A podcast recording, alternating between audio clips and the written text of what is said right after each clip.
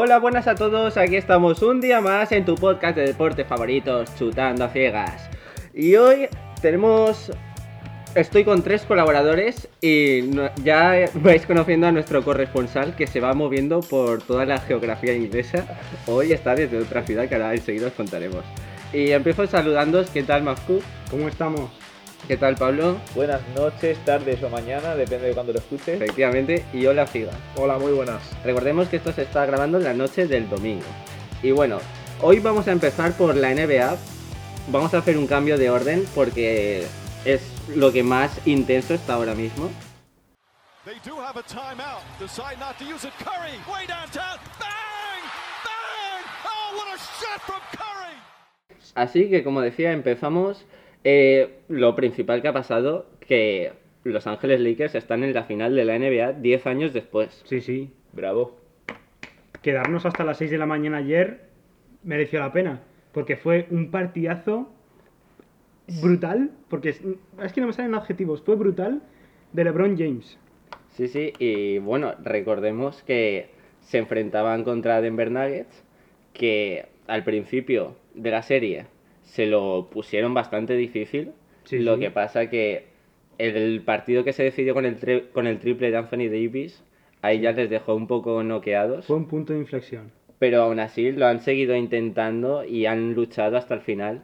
Pero al final se ha impuesto Los Ángeles por 4 4 a 1. 4 a 1. A mí me da la sensación de que Denver empezó muy fuerte y al final se han ido deshinchando y se quedaron sin Sí, gasolina. es que ten en cuenta dos eliminatorias seguidas a siete partidos. Sí. Eso al final machaca y cuando llegan los momentos claves te falta gasolina en las piernas. Claro, los que están descansados son los que luego más rinden. Y bueno, LeBron James que pff, está haciendo unos playoffs increíbles. 35 años que tiene y el partido que hizo ayer fue de 38 puntos, 16 rebotes y 10 asistencias, consagrándose como el segundo jugador en la historia de Lakers que logra un triple doble de más de 35, más de 15 y más de 10 eh, en toda la historia de los playoffs de la franquicia, entrando en el mismo saco que James Worthy que lo hizo en el 21 de junio del año 1988. Ya ha llovido. Sí, sí, ya ha llovido y tanto que ha llovido. Y siendo el segundo jugador con, con, max, con más triples dobles en la historia de los playoffs. Con 27 triples dobles en los playoffs. Únicamente superado por Magic Johnson con 30. Claro. O sea, estamos hablando de Magic Johnson, que no es, no es un cualquiera. Y vamos, y los, los Ángeles Lakers que quieren, como ya se sabía, que por cierto hoy creo que pasa, eran, cumplían ocho años, ocho años, ocho meses de la muerte de Kobe. Creo. Ocho me- meses ya, es Sí, verdad. ocho meses. Madre mía. Y este título que lo quieren ganar como sea los Ángeles Lakers para dedicárselo a él. Sí. Y bueno, pues Ana, como decíamos, Denver ha sido una de las grandes revelaciones de los playoffs, pero al final no han podido contra estos Lakers que son los grandes favoritos a llevarse el anillo. LeBron y sus amigos vuelven a las andadas. Y hablando otra vez de LeBron, porque tenemos un datito que representa muy, muy bien lo, lo bueno que es y lo importante que es, que es él para toda, la, para toda la NBA. ¿Cuál es ese dato? Ese dato es que él, es, él tiene más finales de NBA que 27 de las franquicias que existen en toda la NBA. Son 30 equipos, pues él tiene más finales que 27 de ellas. Con esta es su décima final Su décima y solamente le superan como franquicia eh, Boston Celtics, los propios Lakers y los Warriors. O sea, una auténtica locura de, de- de datos, de jugador y, y de todo. Así que estaremos atentos a esa final que será contra o bien Boston o bien Miami. Esta Sí. noche se juega el sexto partido, puede ser el definitivo, no lo sabemos. De momento va ganando Miami 3 a 2. Y, pero bueno, Boston sigue peleando y la verdad es que están muy bien. Sí, yo diría que el estado de forma actualmente, yo creo que Boston está un poquito por encima, aunque estén por debajo en la serie. Yo creo que el estado de ánimo que tienen los jugadores eh, de los Celtics está un poquito superior al de Miami, porque recordemos que Tyler Hero por parte de Miami venía haciendo, venía haciendo el récord de anotación de un rookie en finales de conferencia con 37 puntos. increíble. Un jugador, un jugadorazo que eh, en el draft no, si- no salió elegido en posiciones tan altas. El decimoséptimo, creo recordar que Sí, fue. algo así, pero que está demostrando que ha sido un auténtico robo del draft Sí, y sí. que promete mucho en los próximos años. Sí, sí. Pero el estado de, de Boston yo creo que es un poquito superior porque en los últimos partidos entre Tatum y Brown llevan promediando más del 50% de los puntos en su equipo. Y, por ejemplo, los datos del último partido. Tatum hizo 31 puntos, 10 rebotes, 6 asistencias. Y, y Jason Brown hizo... Jalen, Ah, eso, Jalen. Joder, se me río. Es que se llaman... eh, ¿Cómo se llaman? Eh, Jason y Jalen. Eres efectivamente Jason y Jalen. Me cago en la leche. Podría ser una serie de Disney Channel. Sí, sí. Y, y Brown hizo 28 puntos, 8 rebotes, 2 asistencias. Sí. Números de jugadores. Sí, sí. Fuera de series. De jugadores como lo que son.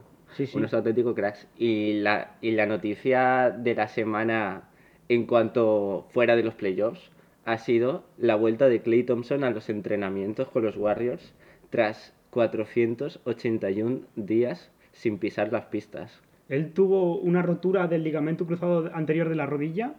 Y ya sabemos que es una, una lesión de larga duración. Pues en- a ver, es habitual que los futbolistas, en este caso de fútbol, se rompan este ligamento. Pero en baloncesto se ve que la lesión es mucho más grave.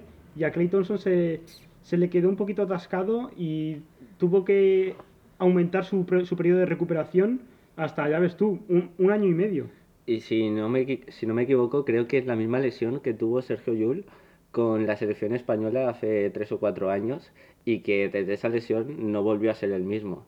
Así que habrá que estar atentos a cómo vuelve Clay Thompson. Esperemos que no le pase, que, que vuelva a su mejor nivel, porque es uno de los mejores tiradores de toda la liga. de toda la liga y posiblemente de la historia. Sí. Así que con esto finalizamos la NBA. Ya habéis visto que había mucho de lo que hablar. Y voy a dar un breve repaso a la liga andesa, que también han habido noticias durante esta semana y partidos muy interesantes. El Valencia Basket, por ejemplo, se impuso al Morabanc Andorra en un gran partido de Martin Hermansson y de Nikola Kalinic, que el, el islandés hasta ahora no había tenido buenos partidos, pero demostró que puede ser un grandísimo jugador para este equipo. Y, se, y ahora mismo acaba de finalizar el partido de la tercera jornada también del Valencia Basket, lo otro era la segunda jornada. Esto ha sido contra el, contra el Manresa, en casa del Manresa, y han ganado por 82-74. Así que se ponen con dos victorias y una derrota que recordemos que fue ante Basconia. Otro partido que ha sido, eh, que quedará para la historia, que a priori no era un partido muy importante, pero que por los datos que os vamos a contar lo ha sido. Un Murcia-Tenerife que acabó 82 a 84 a favor de Tenerife.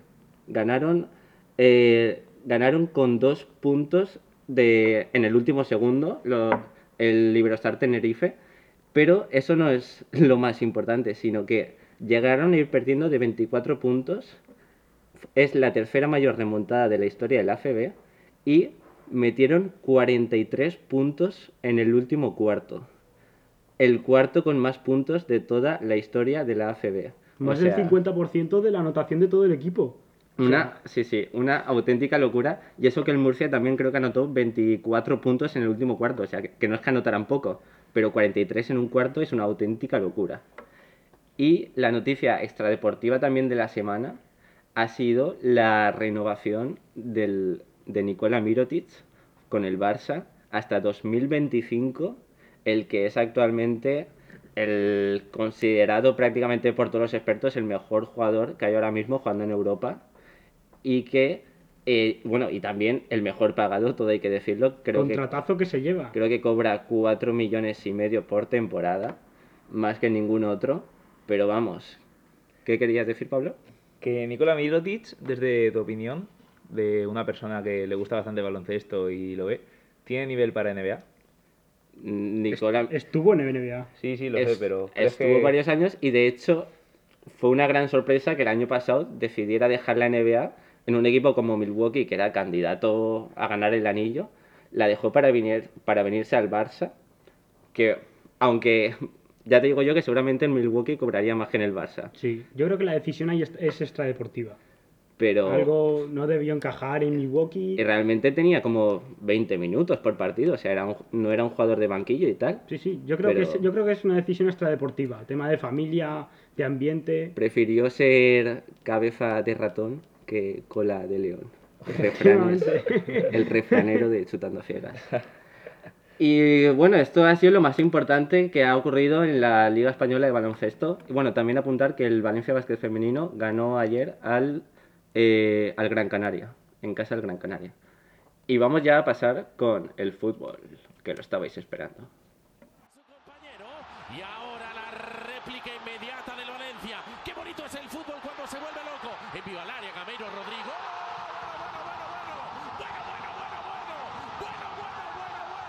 Bueno, bueno, bueno, bueno. Bueno, en la Liga Santander, ¿qué pasa, Ciga? Han habido unos cuantos partiditos. Pues sí, vamos a repasar la jornada de hoy porque ha estado bastante interesante. Empezamos en Mendizorroza con el partido entre el Alavés y el Getafe, donde ha habido un empate a cero. De seguido el Valencia-Huesca con Espera, empate espera. a uno. Hab- Habrá que hablar del Alavés Getafe. El Alavés-Getafe, ¿tú lo viste, Marco? Un ¿Tú lo viste ese Hombre, partido? Lo vi en sueños, un partido muy Pues interesante. entonces no creo que haya mucho que comentar. Partido a cero, imagino que será algo de aburrido. Luego el Valencia-Huesca con empate a uno con goles de Bas y Siobas. Aquí sí. Vas aquí no- y si o vas. Exacto, ha quedado... adre- Sí. ¿Dónde y vas, todo. yo vas? Vale. ¿Algo que Pues comentar de ese partido vosotros, que sois eh? Empezamos comentando que el Valencia jugó muy mal, realmente Sí, mal. pero es lo que ya el Valen- lo que veníamos sabiendo. Sí, No sí. es, no es noticia tampoco.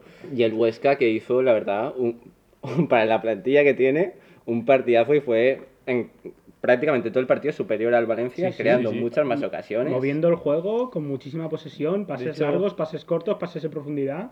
Bastante arriesgado el Huesca y De lo hecho, hizo muy bien. De hecho, Ciga, tú, si no me equivoco, comentaste, mientras estábamos viendo el partido, comentaste que... El Huesca no es equipo para descender este año si juega así, porque re- recordamos que es un equipo recién ascendido y, ve- y vino de la jornada 2 perder contra el Cádiz, que es Pues- rival directo para la permanencia. Y ahora viene en Mestalla y, te- y le planta cara a un Valencia en Y su campo Y no solo le planta empata. cara, que mereció ganar. Claro, Exacto, le empata y, ca- y- Exacto. Tuvieron hasta largueros y, sí, y sí. dudosos penaltis. ocasiones. Unos dudosos penaltis de Hugo Guillamón. En los primeros minutos del, de partido. Además, dos seguidos, ¿eh? Sí. Uno y al minuto siguiente otro. Que está bien que lo digáis, porque en la jornada anterior eh, hubo polémica con el Valencia contra el Celta, Sí, que sí. recordamos que os robaron. Aquí se dice todo. Aquí, Aquí al menos se va de cara, Sin pelos en la se lengua. va de cara y se dice. pero también a Guillamón le podían haber pitado uno o dos. Y también Ayer. sin pelos en la lengua diciendo que el gol nuestro es- viene de una fortuna tremenda. Porque no es normal que una falta de 37 metros que lanza Vas botando, una falta de esas que dices, pero ¿qué haces tú centrando así? Fue un centro envenenado. No lo toca nadie y se mete. ¿Di Pablo? Y otra cosa que hablar, la suplencia de Kanjin. Sí. Toca ¿Cre- atención. ¿Creéis que puede Toque traer, atención. puede Bueno. ser, puede venir de lo del partido pasado, eh, la disputa entre Gallá y él para tirar la falta? Sí, o, sí. o es más dosificación ya que esta, esta semana vienen tres partidos? A ver, le puso a Manu Vallejo en su lugar, que también se merecía la oportunidad de ser titular. Y el que sí que le tenía que dar un toque de atención es a Guedes. Que parece que tiene. Es como Parejo cuando estaba mal. Parece que tiene que ser titular sí o sí. Y lleva ya más de un año que, que no está. Jason, para mí, mucho mejor que Guedes, pero vamos, ¿a dónde va a parar? O sea, es que Pero que Tampoco tampoco, es que- tampoco es para tirar cohetes, Claro, no ¿eh? es para tirar cohetes, pero es que Guedes está tan mal que es que cualquiera que se ponga en su posición y lo haga medianamente bien ya lo mejora. Sí, sí. Y ese centro del campo con el que juega el Valencia, Rafic y Condovia, que por cierto Rafic ha renovado esta semana hasta 2024. Con una cláusula de 150 millones, que no sé si será la más alta del equipo, pero debe de serlo. O, o la de Guedes. La de Guedes, ojo, eh. Creo que era 200 y pico. Puede ser, puede ser. Sí, me suena. Que, que igual parece un poco excesiva, pero cuidado con la proyección que tiene este chaval. Hasta que llegue No, a no. 150. Hombre, no creo que llegue a valer 150, pero ya está, este mercado de verano ha sido pretendido por el Manchester United sí. y tiene 22 añitos, que tiene mucho tiempo para mejorar aún. Y se notó que le falta al centro del campo del Valencia mucha creación. Y cada semana que pasa se echan más de menos a parejo. Eso incluso lo podría... Creación, yo noté que faltaba como un enganche entre la delantera y, y el centro del campo, porque, vamos, o sea, Valle, o sea, sí, Vallejo y Maxi no aparecieron prácticamente en todo el partido. ¿Sabes quién era ese enganche? Kanjin. No, Kanjin y Rodrigo Moreno. Rodrigo, Rodrigo, Moreno era el enganche que bajaba, recibía la bola y abría banda. Sí. Y luego subía y era el, engan- era el enganche entre el medio centro y la delantera. ¿Qué pasa? Que ahora, si el que tiene que enganchar la pelota es Kanjin, que lo puede hacer perfectamente, pero yo no la termino de ver, o es Manu Vallejo, apaga y vámonos. Es que el Valencia... es- Claro, son que- como dos, dos islas aisladas. Claro, No, no tienen comunicación entre ellas, la Claro. delantera por una parte y el resto del campo. claro. Si no hay un puente entre ambas, no se puede crear ocasiones con tanta fluidez como se podría haber hecho en cualquier otra ocasión, como la temporada pasada. Claro, y lo más parecido a un puente que veo yo es Kanjin, por dentro por lo menos. Y, y mira, en el banquillo que está. Pues a- así está la situación del Valencia. Lament- Pues Bastante bueno. lamentable haber empatado contra un recién ascendido como el Huesca. Y sobre Pero todo bueno, sabiendo los tres partidos que te vienen, los tres siguientes, que son eh, Betis, Villarreal y Real Sociedad, creo. puede Sí. ser. Bueno, contáis con cuatro puntos, ¿no? Eh, Sí, contra el Levante 3 y ahora Huesca 1 y el Celta 0. Sí. Pero bueno, tampoco. Bueno, pues seguimos repasando la jornada liguera. Donde el Elche ha perdido ante la Real Sociedad por 0-3. Donde ha marcado eh, Janusaf, Portu y el canterano López Alcaide. El Elche que viene eh, desde segunda división y ha, ha abierto eh, partido esta temporada. Es verdad. Después de la pretemporada. No jugó porque tenía, tenía partido contra equipos que habían jugado Europa, entonces tenía descanso. Sí, sí, ha empezado hoy y con derrota. Bueno, seguimos en Sevilla, el Betis Madrid, con mucha polémica en ese partido, donde el Madrid venció por dos goles a tres, con goles de Valverde, Emerson Royal en propia puerta y Sergio Ramos de penalti. Y en el, y en el Betis con gol de Aisa Mandi y William Carballo. ¿Y a quién favoreció las jugadas polémicas? Pues Al de siempre. al Betis, claro que no, al Madrid. Al Real de Madrid. Al todopoderoso Real de Madrid. Salió, Y- salió bueno, Borja Mayoral, ¿Es verdad?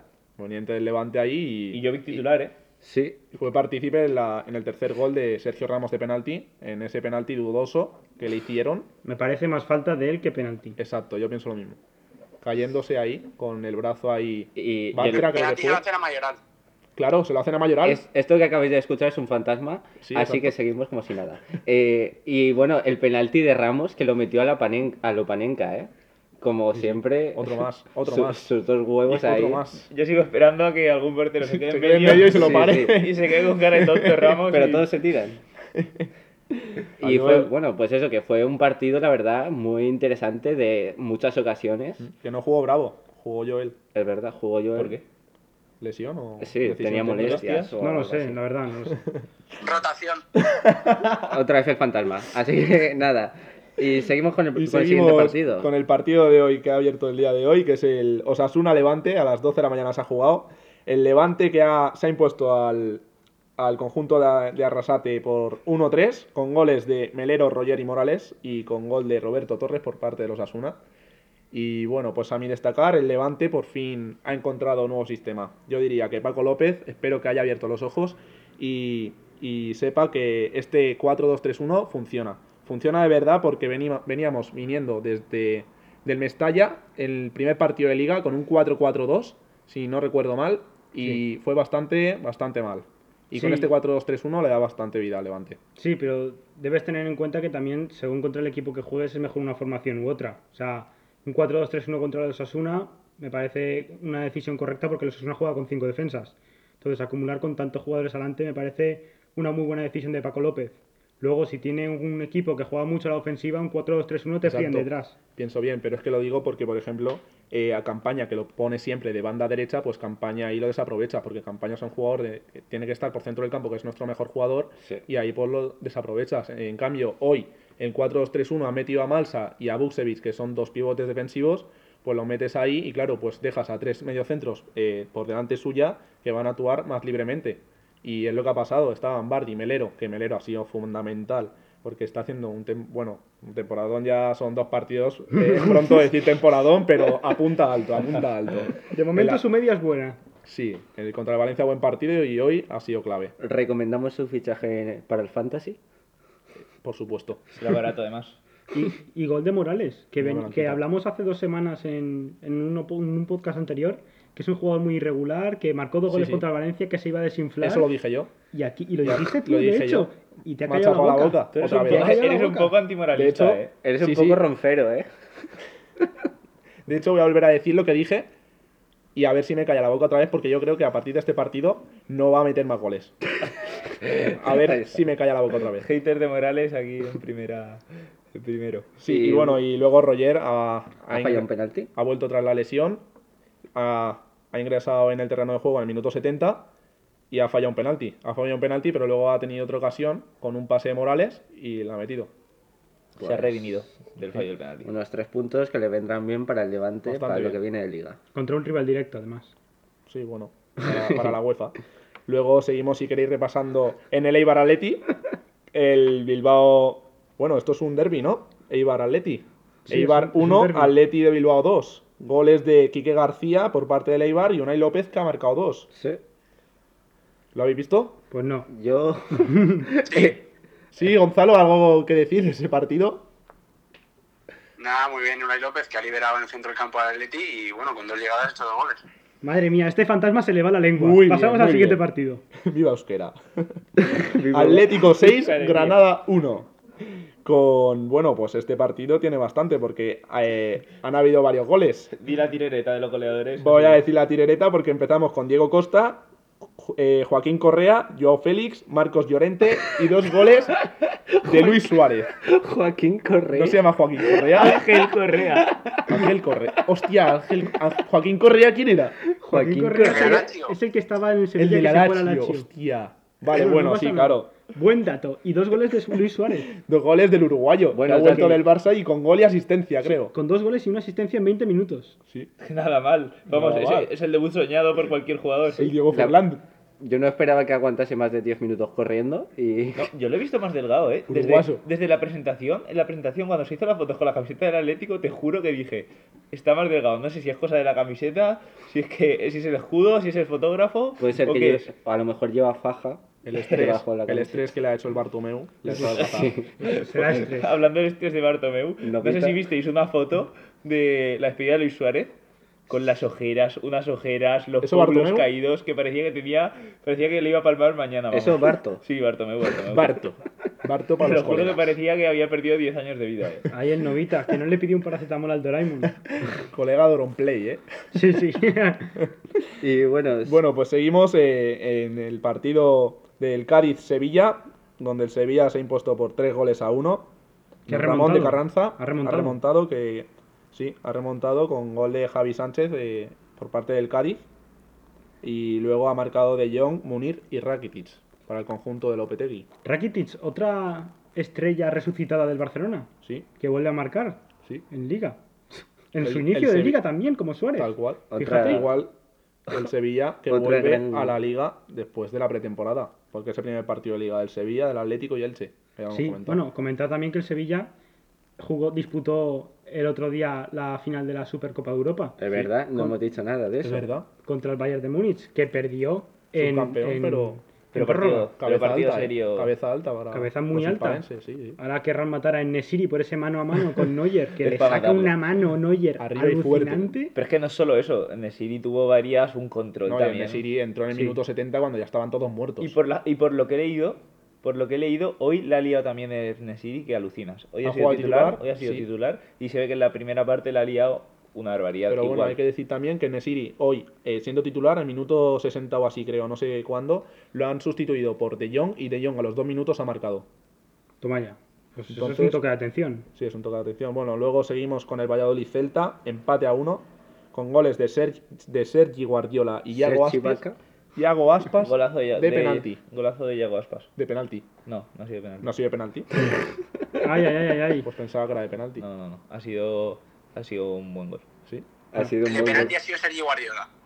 Ah, bueno, pues lo siento. Este Por aquí fan- me informan que ha sido Sergi Guardiola de penalti. ¿Por Este dónde fan- lo ha tirado, Gonzalo?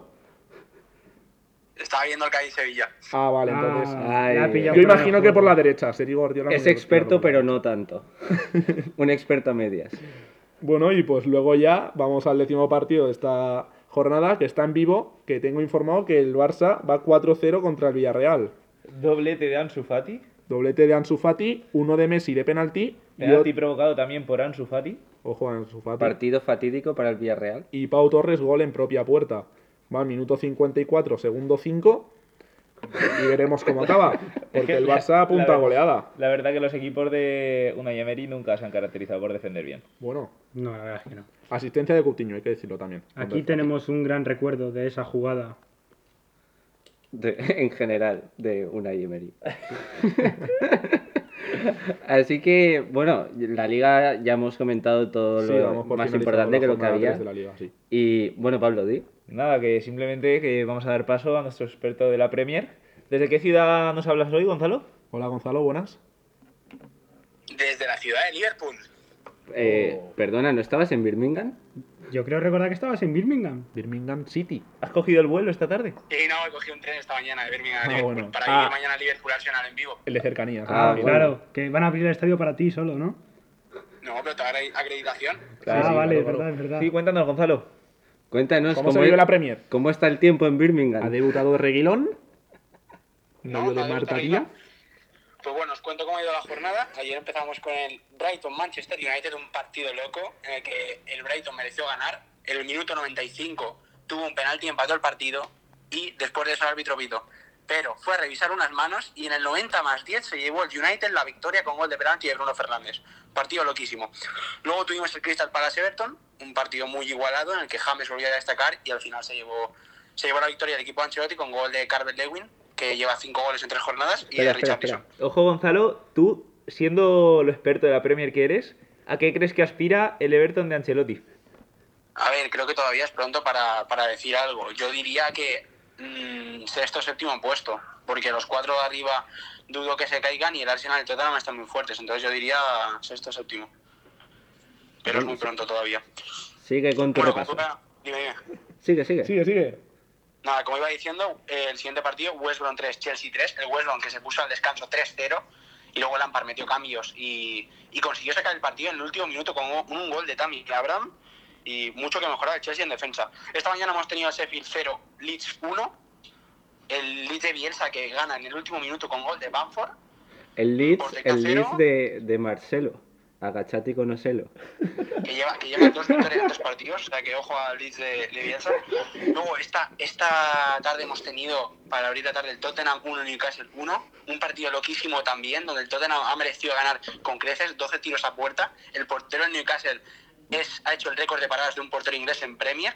Y al final, el Newcastle, en el único tiro del partido, minuto 95 de penalti, ha empatado el partido. ¿Cuántas paradas? No, ha- no ha saludado, directamente se ha pirado sin decir nada. Eh, y luego esta tarde, la. Eh, la espera, espera, vacunada ¿qué, de- qué cuántas paradas te preguntan? eh, no sé si han sido 10 o 11. Bueno, Pero de tampoco. un portero inglés, ¿eh? No recuerdo un más, portero ¿eh? Ah, inglés. de un- El vale, récord de del un portero portero inglés inglés. tiene De Gea con 14. Vale, de un portero vale. inglés que su apellido empiece por la S y acabe por la K es un récord, sí. Vale, Sí, sí. sigue. Eh, vale. Eh, esta- hemos tenido esta tarde la vacunada de la jornada, Manchester City 2, Leicester 5, donde Jamie Vardy ha metido tres goles, dos de ellos de penalti. Eh, y luego ha metido Madison un golazo de fuera del área y ha acabado Tillemans con otro penalti, que la ha tirado él porque Bardi había salido del terreno de juego. Eh, el City ha hecho tres penaltis. Veremos si se solucionan sus problemas defensivos con la llegada de Rubén Díaz. Y por último, esta noche eh, hemos tenido el West Ham 4, Wolves 0, donde el West Ham ha metido una paliza al Wolves y ha debutado Semedo. Mm, debuta Margo. Y. Bueno, Bueno, pues hasta aquí la, la actualidad ¿De la Premier? de la Premier League. Muchas gracias, Gonzalo. Muchas gracias, Gonzalo, por colaborar una vez más en nuestro podcast. ponte. Gracias a todos. Esperemos, Gonzalo, verte la próxima vez ya aquí con nosotros. Sí, Sí, se A te ver, echa si vuelves, a ver si vuelves ya a Inglaterra, macho, que llegas allí ya dos Sí, sí, semanas. sí. Abrígate y no cojas mañana frío. partido de Liverpool-Arsenal. Se te va- comentándolo. Se te va a quedar acento y todo, ¿eh? Muy bien. Espero cuando Bye, vuelvas guys. escucharte Bye, decir, bye. en vez de Zara, escucharte decir Zara. Salchichonio. Bueno, Bueno, hasta luego, Gonzalo. Y, aquí acaba el repaso al fútbol, que ya veis también que hemos tenido cosas muy interesantes y un poco de todo. y pasamos a la zona polideportivo. Fórmula 1, motos, ciclismo y tenis. Ahí Empezamos con la Fórmula 1.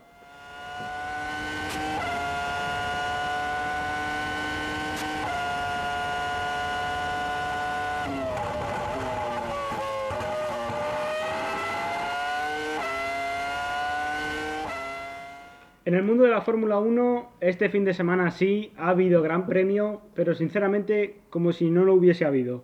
Porque ha sido una de esas carreras que son un rollazo de principio a fin. Bueno, al principio ha estado bastante entretenido. Gran premio de Rusia. Hamilton salía desde la pole. Nada nuevo bajo el sol.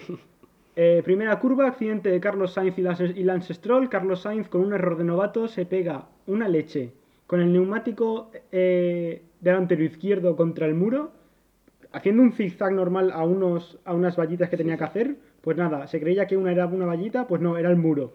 Adiós neumático, adiós carrera. Pero ha ¿y durado por- una curva. porque, porque entró muy fuerte, o sea, iba demasiado Sí, sí. rápido. Yo Sí. he visto el clip de, del accidente y, iba que ni de coña le da tiempo a- Claro. a, contravolantear en Sí, el que- zigzag.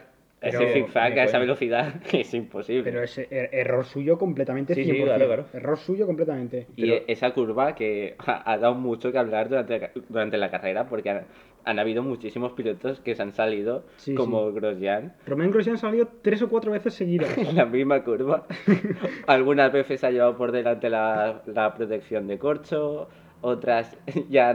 Bueno, es que ha sido... de- la, ha, tenido la- de todo. la banana naranja que está, al- que está de manera transversal en la curva a- a- eh, después del piano, esa banana lo que hace es levantarte el coche. Pues yo no sé, esa banana que es traicionera, que todos y cada uno de los, casi todos los coches se han levantado y muchos han ido por fuera. Luego, eh, Lance Stroll, como bien hemos dicho, ha tenido un accidente, también se ha abandonado. Y luego, eh, más sanciones que, ha- que han habido. En este caso de Lewis Hamilton, con dos, doble sanción de 5 segundos, en total 10 segundos por realizar eh, pruebas de salida en una posición no... ¿Que no era la pues- suya? No era la suya, no. Se hace a, a la salida del pit lane, pero a la salida de, de, de donde salen los equipos. Sí, sí. No al final de la recta donde ya se mete la recta de pit lane. No, ahí, no- ahí lo ha hecho ahí, pues nada. Doble sanción de 5 segundos, total 10 segundos que ahora luego comentaremos para lo que le ha servido. Y también Daniel Ricciardo por tener una, por tener un- una sanción por incumplir una, una, una, una regla de la FIA que había puesto, que le habían dicho por radio, pues la había incumplido, pues nada. 5 segundos. Aquí, sanciones, para, to- para todo Dios. Sí, sí. Luego el podio final, eh, Valtteri Bottas, eh, ganador del Gran Premio de Rusia, Verstappen segundo y Hamilton tercero. Al final, los 10 segundos, no o sea, tenía muchísima ventaja con el cuarto, con Checo Pérez, por cierto, gran actuación del mexicano. Y nada, un o, eh, día nuevo, no hay nada nuevo bajo el sol, Mercedes sigue liderando y Verstappen entre los dos Mercedes. Bueno, lo nuevo es que ha ganado Bottas y no Hamilton. Ya, bueno. lo más sorprendente. Y también ha habido Fórmula 2. Sí, ha habido Fórmula 2 que hilando con lo que dijimos la semana pasada de Mick Schumacher, o sea, de Michael Schumacher, de que se conocía su estado de su estado actual, pues hablando de que hablamos de Mick Schumacher, de si su progresión podía alcanzar la de su padre, pues hoy ha llegado y nos ha callado un poquito la boca. Ha- en las dos carreras de Fórmula 2 ha ganado una y la otra ha quedado tercero. Gran actuación del joven piloto que parece ser que puede tener un hueco en Fórmula 1 el año que viene en el, en el Alfa Romeo. Pues, Puede ser. Puede ser un movimiento muy interesante. Sí, Y ahí ya se empezaría a ver su verdadero nivel sí. y hasta dónde puede llegar. No, es, no, le, no tendría un gran coche, pero ya es Fórmula 1 y son palabras mayores. Lo suyo sería que, que sustituyera a, a Kimi Raikkonen, si decide retirarse de una vez por todas. ¿Cuántos años tiene Kimi? Kimi Raikkonen tiene 38 años, creo que recordar. Y bueno, luego un cambio en la FIA, un cambio bastante importante porque es el nuevo jefe de la FIA, Stefano Domenicali, el que fue eh, CEO de Ferrari y después de Lamborghini, abandona la empresa italiana y se mete como jefe de la FIA. Y esto ha sido toda la Fórmula 1 en este Gran Premio de Sochi. Y vamos ahora mismo con las motos.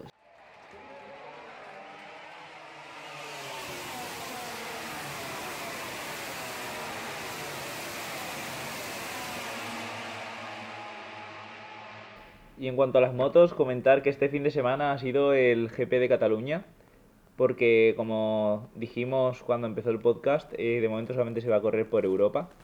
Entonces, pues nada, están haciendo todos los grandes premios de Europa seguidos. Eh, en cuanto a MotoGP, podemos comentar que primero ha quedado Quartararo, Sí. que es líder del mundial. Ha sido una carrera donde el francés ha dominado prácticamente toda la carrera, Sí. sin tampoco sacar demasiada distancia respecto a los segundos, pero se ha impuesto bien Eh, segundo ha ido durante mu- mucho rato Valentino Rossi. Y además pillando a Cuartararo, que según he leído lo tenía, lo tenía en el punto de mira.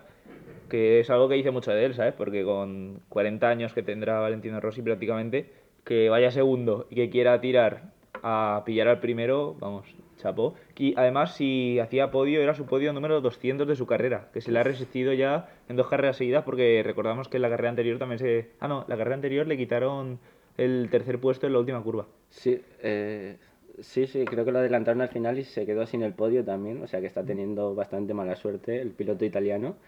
Y, de- y bueno, y el podio lo completaron, aparte de Quartararo, Rins. dos españoles, Joan Mir segundo y Alex Rins eh, tercero. Joan Mir que este es su tercer podio consecutivo.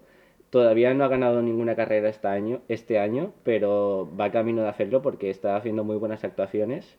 Y Alex Rins, que también vino remontando, vino remontando desde atrás y se acabó, se acabó metiendo en ese podio. Y también hay que destacar que Dovizioso se ha, se ha caído.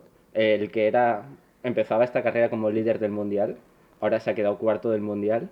Y Morbidelli, que también iba toda la carrera en el podio, finalmente se ha quedado cuarto al ser adelantado por, como hemos dicho, Joan Mir y Alex Rins. Eh, pasamos a Moto 2. Eh, el podio está compuesto por, en primer lugar, Luca Marini, que lo hace aún más líder del mundial. Eh, segundo, Sam Lowe's. Y tercero, Antonio Villan Antonio. Antonio Di Gianantonio. No, no, eh, es- Villan Antonio, pero de sí, nombre. Es, de Tony. nombre, ostras, no me Tony, acuerdo Tony. ahora mismo. Fabio Di Villan Antonio, pues. Eh, a ver, espera. Tony, Tony. De Moto 2, eh... espérate, ¿eh? ¿Seguro que es Moto 2? Sí, sí, Moto. Sí, es Moto 2. Aquí tenemos a nuestros becaриos. Moto 2 no es. Sí, sí, sí. ¿Cómo no va a ser Moto 2? Es Espérate. Moto 2, Moto 2. Ah, vale, sí, perdón. Fabio, Fabio. Fabio, Fabio, Fabio. Fabio, Fabio ya. Antonio. Ha habido ahí un lapsus por un momento con tanta información. Pues, pues nada, y poco que comentar de carrera de Moto 2. Sí, eh, bueno, que Luca Marini iba, iba primero, ha sido adelantado por Sam Lowe's a siete vueltas del final. Y Sam Lowe's se ha puesto a tirar, pero Marini no se ha querido conformar con la segunda posición y ha seguido tirando hasta volver a cogerlo y adelantar al británico cuando quedaban dos vueltas para llevarse la victoria y dar un golpe sobre la mesa. Y en cuanto a Moto 3, comentar que el podio está formado por, en primer lugar, Brad Binder, el sudafricano, eh, Arbolino y Foya. Folla. Creo que es la primera Foglia. victoria. Aquadifo Foglia Aquadifolla. con G. Número uno en fragancias. Aqua di Foglia creo que es la primera victoria de, de Binder, del sudafricano. Así que recordemos que también son dos hermanos, que su hermano corre en MotoGP, si no me equivoco. Y esa ha sido la carrera de Moto 3. Y el mundial queda liderado por. Ah, este dato es importante. Liderado por el japonés Ogura. Ahí a tres puntos está Albert Arenas, que se ha caído hoy. Pero es que el japonés lidera el mundial sin haber ganado ni una sola carrera, ni haber ido líder de. ni haber ido líder en ninguna vuelta de ninguna carrera de este año. Iba primero el mundial. O sea, a base de podios y buenas posiciones, sigue líder. Y este es el repaso de esta semana de las motos. Y ahora vamos ya finalizando con el ciclismo. Se ha corrido este fin de semana en Imola, creo, en Italia, el, el Mundial de Ciclismo. Y el jueves se corri- el jueves o el viernes se celebró la, eh, la prueba contrarreloj, donde ganó el italiano Filippo Gana. Y el ganador de los dos últimos años quedó quinto. Y en la prueba de hoy, la prueba en ruta, ha el ganador ha sido el francés Alaphilippe, que es un gran corredor y que en un futuro puede mejorar todavía más y dar muchas alegrías al ciclismo francés. Y por último, acabamos con el tenis.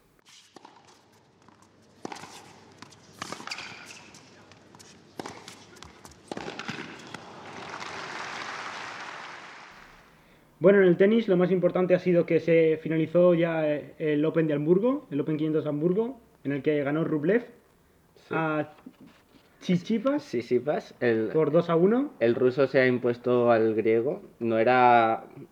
al principio del torneo Rublev no es que fuera el gran favorito, pero bueno, era uno de los que podía estar ahí y al final se lo ha acabado llevando. Sí. Y Bautista, Fue avanzando de ronda Rublev y al final, o sea, ganó a Bautista en cuartos de final. sí. Y fue avanzando y al final en la final se la ha llevado.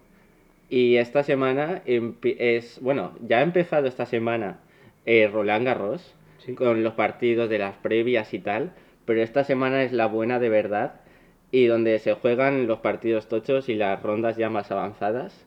Por ejemplo, Rafa Nadal, Debuta mañana. sí, debuta mañana, que cuando lo estén escuchando será el mismo día, porque Sí, el ju- lunes. Juega, el, juega el lunes 28 de septiembre a las 4 de la tarde contra Gerasimov. Sí. Y Rafa Nadal que llega a este torneo, como siempre, uno de los grandes favoritos, como no puede ser de otra forma, en Roland Garros. Sí, aunque su estado, de, aunque su estado físico no sea el mejor, eh, se sabe Pero que Rafa Nadal siempre, va- siempre. siempre es el rival a batir. Si llega a tierra batida, ahí va a estar él y va a tener grandes rival, va a tener una gran rivalidad para llevarse el título, pero lo intentará y creo que si se lo lleva será su Roland Garros número 13. Y con todos estos datos, toda esta información, risas, corresponsales de todo lo que ha habido hoy, Despedimos el episodio de Chutando a Ciegas, que es el número. número 4, segunda temporada. Esta temporada que estamos más a tope que nunca. Y os recordamos antes de acabar que nos sigáis en nuestras redes sociales, en Twitter y en Instagram. Arroba chutando a ciegas, que estamos más activos que nunca. Si no os queréis perder nada, ni noticias, ni sorteo. ¿Eso podía decirlo? Oh, ¿Eh? ¿Qué corta, corta.